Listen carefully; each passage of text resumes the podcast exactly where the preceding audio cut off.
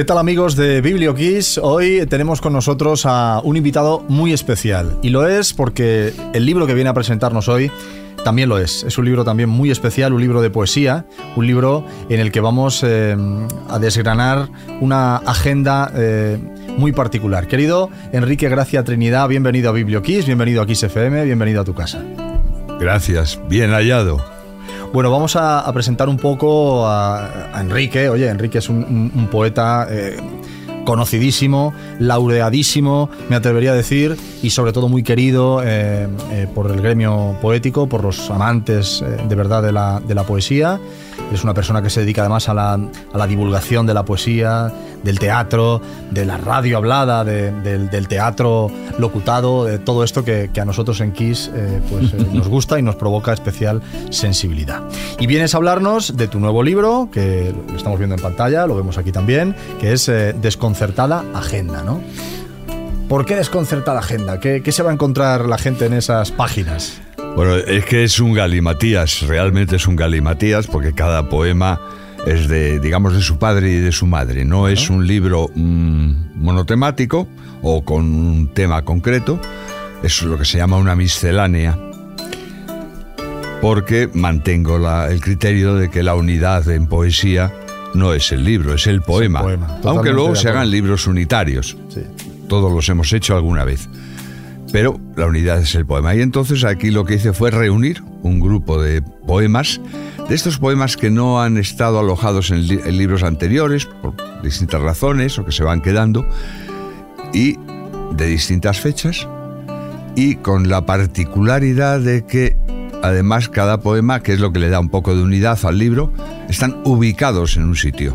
Claro, esto es interesante porque hemos leído en la preparación de la, entrevista eh, que el libro pues, ha llevado su proceso, como cualquier obra artística, y te ha eh, ocupado en distintos lugares, ¿no? ¿Cómo ha sido mm. ese proceso? ¿En qué sitios has escrito el libro? ¿Y qué influencia tiene el sitio en el libro? A veces están escritos en, un sitio concreto, ¿Vale? Eh, incluso en una fecha concreta, y otras veces eh, es un invento, es un constructo. Bueno. O sea, pero si no nevero, dentro vato, o sea, me da igual. Mm, la verdad no le aporta excesivamente nada a la literatura. Si, la verdad fuera necesaria, nos cargábamos la Iliada, la Odisea, el Quijote y todo. Exacto. O sea que no. La gente dice, no, hay que ser en poesía, hay que ser verdadero. No. Hay que ser auténtico. pero, no No, pero no necesariamente decir la verdad. Bien, pues entonces eh, muchos de esas son fabulaciones. A veces se ha puesto el lugar en consonancia con el poema, y otras veces el poema nació porque yo estaba en ese lugar. Es el caso de un poema que está escrito en Venecia en un apartamento concreto en el que estuve, o, o yo qué sé, o en Cangas de Onís. La primera parte son todo localizaciones en Madrid, en la zona de Madrid, y la segunda parte, eh, la primera parte se llama Mi Madrid, y la segunda tan cerca y tan lejos, tan lejos y tan cerca. Sí, tan lejos y tan cerca. Y son, pues, no sé, desde un parque de Nueva York a, a un trozo de la muralla en Jerusalén o en París o en esos sitios más diversos del mundo, ¿no? El desfiladero de la Yecla en Burgos, yo qué sé. Hay de todo, ¿no? Es como casi un, un, un, libro de viaje, ¿no? Es casi sí, tiene un, se puede se puede incluso jugar, no sé si haré una segunda parte y, meteré más caña, no lo sé. En ese proceso, eh, que, dura lo que dura, bueno, ¿Cómo es tu disciplina de escritor? O, si es que la hay, si es que hay disciplina. O es, oye, aquí me pilla el poema y aquí me mata, ¿no? ¿Cómo es la cosa? Yo para la poesía tengo muy poca disciplina. Para un artículo, para cuando he hecho prosa, he hecho relatos, sí, hay que disciplinarte un poco. Cuando vas a escribir prosa, dices que no se me ocurre nada, pues siéntate y escribe. Es que no se me... que te sientes y que escribas. Pero la poesía viene cuando ella quiere se va cuando le da la gana y como no estés atento, es una amante infiel que te abandona y anda que para volverla a enganchar, no sé, tú eres poeta también, ¿sabes? Sí, estoy en eso. entonces, o estás atento al verso, que ese verso que te dan los dioses, dicen, ¿no? o lo pierdes, o lo pierdes. Pues hay que estar siempre con, con algo donde, donde apuntar, escribir, grabar o lo que sea. Yo llevaba una grabadora en el coche durante muchos años cuando hacía muchos kilómetros con el coche. Que bueno, hoy me pondrían una multa por coger la grabadora, ¿no? Porque creería que estoy hablando por teléfono, pero me ha pasado. Entonces no tengo ninguna disciplina. Eh, cuando llega la disciplina, cuando tienes que conformar un libro y entonces lo que haces es trabajar. Y cuando vas a corregir los textos, ya dice, tengo 40 poemas, 30, los que sean, y ahora vamos a darle forma, vamos a colocarlos, este delante, este detrás, ¿por qué? Porque me gusta o me suena o me parece que es oportuno. Ahí sí que hay disciplina y, y sobre todo a la hora de corregir. Pues si has hecho un verso en decasílabos, un poema en verso blanco, en decasílabos, y, por ejemplo, y sílabos, y ahí de repente uno te suena mal y tienes que corregir. Ahí sí está el, la disciplina, el oficio, el trabajo. Pero a la hora de escribir, cuando sea y donde sea, fundamentalmente en, terrazas de cafetería me encanta escribir. Ah, pues es curioso, sí. No tanto como Pepe Hierro, que siempre se iba al mismo bar, ¿eh? o como Javier Poncela, que mi, medio tío abuelo que, que, estaba siempre en el Gijón, pero, pero sí, eso sí me gusta. Mira, ahora que has mencionado a, dos grandes de nuestra poesía y de la poesía universal, ¿no? Em, hablemos de esto, ¿no? De la poesía y de los poetas. Eh, ¿Cómo es tu relación con el entorno poético, con otros poetas, con los, clubes poéticos? ¿Cómo es tu interacción con, todos ellos?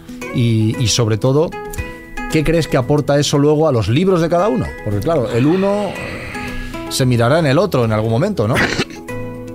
Hombre, eh, uno aprende de todo. Yo, coordino talleres de poesía y tal, y yo soy el que más aprende. Más que los que se llaman mis alumnos, que en el fondo son colegas. Y luego mi relación con el mundo de los poetas y tal, en general es, es buena. Me llevo bien con casi todo el mundo, procuro no llevarme mal con nadie.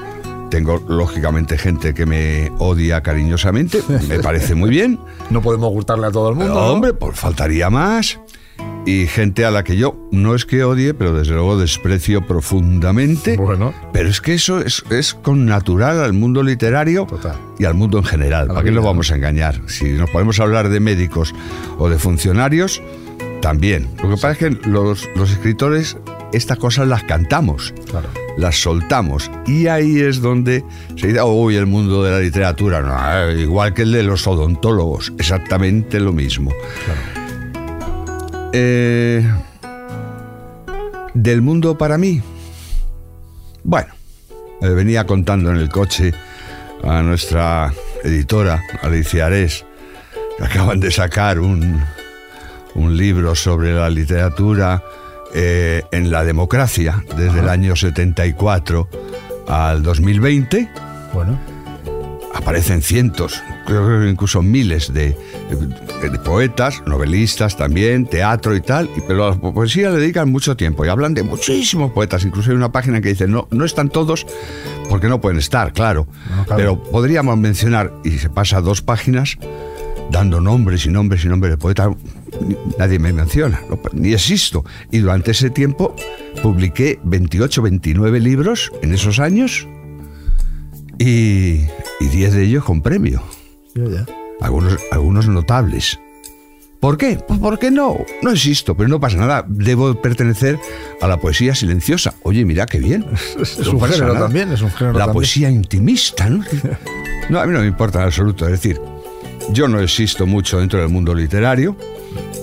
Soy una rara avis, no formo parte de ningún grupo, no me interesan las generaciones, no quiero hacer la pelota a ningún pope, a ningún editor, a ningún crítico. Es que no me interesa para nada. Claro. Pero sin embargo me llevo bien con, el que se me pone por delante, es curioso. Y, que, y lo que dices, ¿no? De los libros, oye, pues 10 libros con premio, ¿no? El tema de los premios también es algo que se comenta y que se, bueno, que es también objeto de debate eh, muchas veces, ¿no? Y, eh, tienes algunos de los, de, los más importantes, ¿no? Yo he sido muy crítico con algunos premios mm. que son absolutamente corruptos y lo mundo, todo el mundo lo sabe. Sí.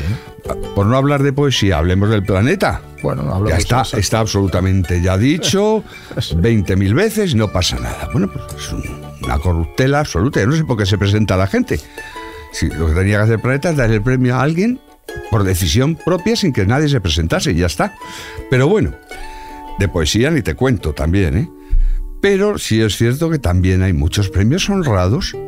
¿eh? A mí por cada premio que me han dado, y me han dado 12 o 13, no sé cuántos tengo, me habrán negado 20, seguro, o más. O han presentado muchas veces. Pero lo que sí es cierto es que hay algunos a los que más vale que no te presentes. Está absolutamente claro. No pasa nada. Yo después de publicar mi primer libro de que fue en Rial, en Adonais, porque fue una tesis del premio de Adonais, tenía yo 22 añitos de nada, era un ingenuo, eh, no imberbe, ya tenía barba, pero vamos. Y lo que sí es cierto es que después me tiré 18 años sin publicar. Reñí con todo, me dediqué al teatro, a otras cosas, a trabajar, a la novia, yo qué sé. Y cuando ya me ahogaba la obra, había escrito mucho, y bueno, y empecé a presentarme a premios y, tuve suerte. En algunos, en otros no. Y ya está, y se acabó. Y me sirvió para publicar. Claro. Luego ya, ahora ya hay, incluso hay hasta editores locos como como esto, cuadernos, del laberinto, una editora por ahí extraña. que, va y te publica un libro. Esta chica. Que tiene la, la, sana costumbre, pero la manía de publicar libros, ¿no? Es una riesgo tiene publicar, poesía, tiene un mérito, tiene un mérito. El otro día Rafael Soler, también. Sí, Rafael Soler pedía un aplauso en, en, el café comercial para, para Alicia Ares y para los editores de poesía. Sí. Tenía razón. Toda la razón. Es, un, es un riesgo. Son muy atrevidos. ¿eh? Son muy atrevidos. Pero algo debe haber en esto, algo debe haber en esto porque sigue. Entonces, oye, el que sigue y el, y el que persiste es que ha visto algo en. Es como lo del pez globo en Japón. ¿no? me explico cómo se lo siguen comiendo. se lo siguen comiendo. Exacto, exacto, exacto, ¿Qué le vamos a hacer? Bueno, volviendo a este fantástico libro, que como bien dices, eh, publica la editorial Cuadernos del Laberinto de nuestra querida Alicia Ares, esta desconcertada agenda Em, es muchas cosas, es un compendio de, de, poemas de distinta temática, lo hemos explicado. Es un medio libro de viajes porque habla de sitios reales y ficticios también. sí, muchas cosas. ¿Cuál es tu recomendación para el lector? ¿Qué actitud debe tener ante el libro el lector que vaya a adentrarse en desconcertada agenda? ¿Qué actitud debe tener? Oye, pues debe esperar mm, pues poemas cortos, largos, temáticas profundas, superficiales, que ¿qué actitud debe tener ante el libro? La misma que ante cualquier libro de poesía. Es decir, leer poquito, despacio y con tranquilidad, no, no, atosigarse, no, no, no, meterse 20 poemas seguidos, porque es que un poema tiene mucha, mucha tela detrás. Entonces, eh, si, la, diferencia es que el lector sea poeta o no lo sea.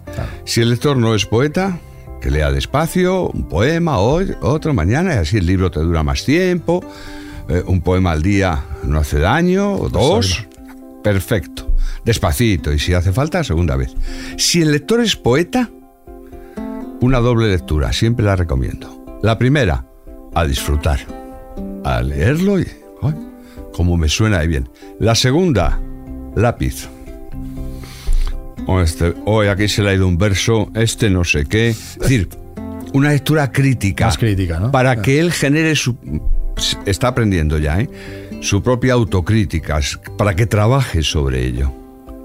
Es un poco la idea siempre que, que recomiendo, ¿no? Doble lectura. La, la, la pasional, la, la ad libitum, y luego la crítica. Bueno. Este y además, eh, sin prejuicio ninguno. Es decir, que no piense, uy, esto no rima, esto no es poesía, no es una estupidez como un piano de gorda. O es que esto es muy largo. Bueno, a lo mejor lo hizo largo porque no sabía hacerlo corto, que decía Juan Ruiz de Torres, ¿no? Vete a saber. ¿Que te gusta más lo corto? Pues vete a lo corto, a lo largo. Da igual. Esta desconcertada agenda está ya en las tiendas, en las tiendas de libros, en las librerías, que hay que visitar a menudo, siempre lo decimos desde esta sección, que en las librerías ya no solamente hay conocimiento, hay entretenimiento, hay pasión, hay, de todo. Entonces hay que ir más a la librería, hay que dejar de ir a sitios a los que se va y empezar a visitar más. Y si no hay, si no hay libros, encargarlos. Exacto. Y si la librería no tiene poesía, no vuelvas a pisarla. Exacto. Hay Porque entonces no es una librería, es un mercadillo. Es otra cosa. Es otra cosa. No, no, librería. Si solo tiene los libros que todos conocemos, eso no es una librería. Eso no es una librería. Exacto. Pero ¿en qué estás ya? O sea, entiendo que, que la poesía, que la escritura no para, ¿no? ¿Cómo, ¿Cómo es tu día a día? Una vez que el libro está terminado, está ya impreso, está ya en las librerías, ¿cómo prosigue tu, tu vida después del parto, vamos a decir? Tranquila. Yo sigo haciendo mi vida absolutamente normal. No escribo un pimiento desde hace, no sé, no he debido escribir un poema en los últimos 3-4 meses, ¿eh? Bueno, Así como hubo temporadas en que raro era el día que no escribía algo, ahora ya, oye, ya está, está uno mayor y entonces ya no escribe lo mismo. A lo mejor me paso 3-4 meses sin escribir un libro, no pasa nada. Y de repente, un buen Llega. día, por una lectura, por una vista, por una necesidad, no se sabe por qué, de repente empieza aquello y, y- y te metes a uno de los archivos del ordenador en el que tienes 70 poemas empezados que nunca has terminado, 70 frases, tal, y toca, toca, toca, empiezas, y terminas uno, terminas, y te salen 7 poemas en, en- en una semana.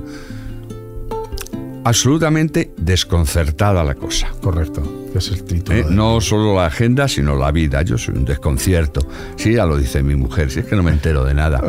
Es que estoy en las nubes. No es verdad, estoy en la tierra, pero vamos, no estoy, no estoy como estas piernas aquí para arriba, no, estoy con las piernas para abajo. Como la última parte del libro, que está con las piernas para abajo. Exacto, ahí se ha dado la Eh, vuelta a la ahí, tortilla, ahí, ¿no? ahí. Ahí se dio la vuelta a la tortilla. Bueno, y con todo lo demás, porque claro, haces también, eh, oye, hemos dicho, ¿no? Todo el tema de la divulgación Mm. cultural, teatro de voz, conferencias, recitales, los cursos a los que has hecho Mm. alusión. ¿Cómo es esa otra vertiente tuya? Bueno, ahora ya más tranquila. Ya tengo 73, estoy jubilado, aunque me tardé en jubilarme, pero me jubilé. Y entonces ahora ya no puedo trabajar más que hasta el salario mínimo interprofesional, claro. ¿eh? porque si no, peligra la pensión. ¿Qué le vamos a hacer? Así está el sistema. Y entonces, pues bueno, pues ahora hago menos. Pero durante años he hecho muchísimo. O sea, he salido a, a 200 y muchas actuaciones anuales.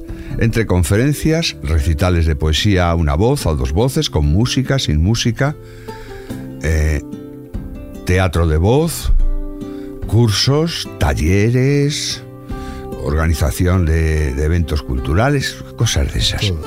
Eh, con mucha frecuencia. Ahora menos, ahora ya menos, pero bueno, sigo, sigo haciendo. Raro es el mes que no salen 7, 8, 10 cositas. Más o menos. ¿Y eso qué es? Algunas Eh, las cobras, otras son gratis. Bueno, depende. Presentación de libros, algún prólogo. Claro. No, si aburrirme no me aburro. no, ya vemos que no. Ya vemos No, que no, no, no, ni, ni pretendo aburrirme. Si me aburro es que estoy muerto. Dalo por hecho. Está claro. Bueno, pues esta desconcertada agenda de Enrique Gracia Trinidad está ya en todas las librerías. Es una delicia eh, leerte siempre y ha sido un placer muy grande tenerte en, en el micro de XFM, al cual te emplazamos para cuando tú quieras. O sea que esta es tu casa y. Te tomo y la palabra. Sí, sí, no, no, tómala de verdad. Porque Físicamente. Es un, eh, es un, un gusto hablar con, con gente que escribe y sobre todo con gente que sabe lo que dice. Que parece una obviedad, pero no es tan obvio. No estaría yo No tan, tan seguro, pero en fin, gracias. Muchas gracias, Enrique. Muchas gracias.